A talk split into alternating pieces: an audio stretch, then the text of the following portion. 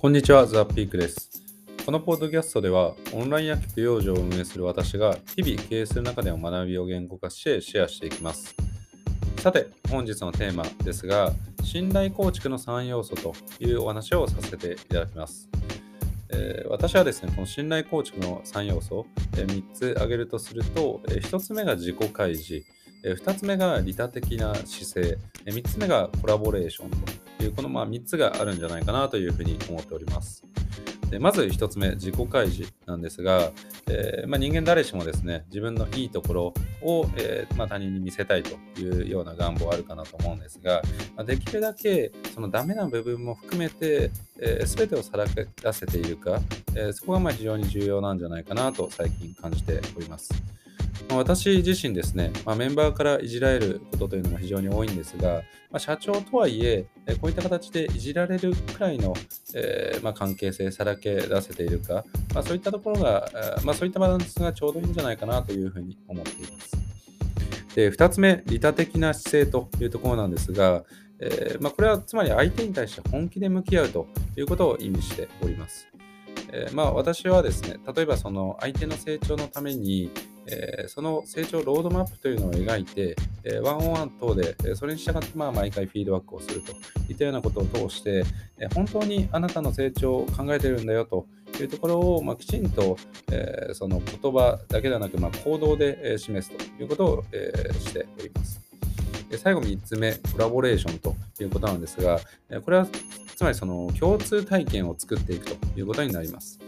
えーまあ、こういった形で起業して、えーまあ、事業、組織を作っていると、まあ当然その失敗、成功を含めていろんな体験がございます。でこの濃い体験というのを、えーまあ、一緒に過ごした時間が長ければ長いほど、えー信頼構築につながるんじゃないかなと思ってます。えーまあ、これもよく、えー話すんですが、え50歳、60歳、えそういった時にですね、人生振り返って、最も、えこの数年間というのが濃くて、えいい思い出だというふうに、えその記憶に残っている体験ができるかどうかというのが、え重要かなと思います。でまあ、こういったあの今お伝えしたような3つのポイントは、直接、え関係あるようなメンバーに関しては、えーこの要素というのは重要かなと思うんですが、えーだんだんですね、会社も大きくなってくると、まあ直接話はしないが、えーまあ間接的に信頼構築が必要というケースも増えてくるんじゃないかなと思います。でまあ、あの養生でもですね、まあ、徐々にそういった、えー組織規模になってきてるんですが、えーまあ、そういったタイミングだからこそ、まあ、意識しているポイントというのもちょっと2つほどご紹介できればと思います。でまず1つ目がその発信する言葉、えー一つ一つにどれだけその魂、思いを込められるかということです。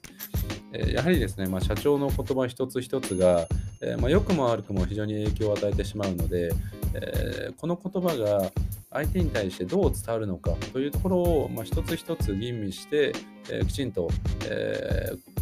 考えるようにしております。で、2つ目がですね、えーとはいえやはりこの自分が直接関わるメンバーとの、深い信頼関係を作るというところも、えーまあ、やはり重要なんじゃないかなと思います。結局、この信頼している人が、え信頼している、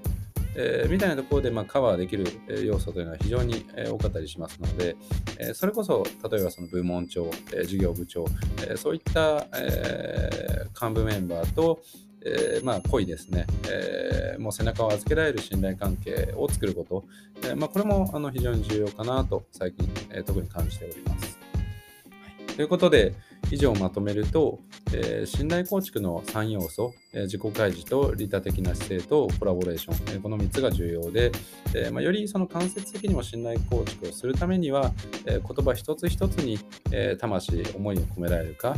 あとは、まあ、とはいええー直接関わってるメンバーとの、え濃い信頼関係を作っていけば、その信頼している人が信頼しているというところでカバーできるというふうに感じております。はい。ということで、えー本日のテーマは信頼構築の3要素でした。えーということで、えー今日はここまで。さよなら。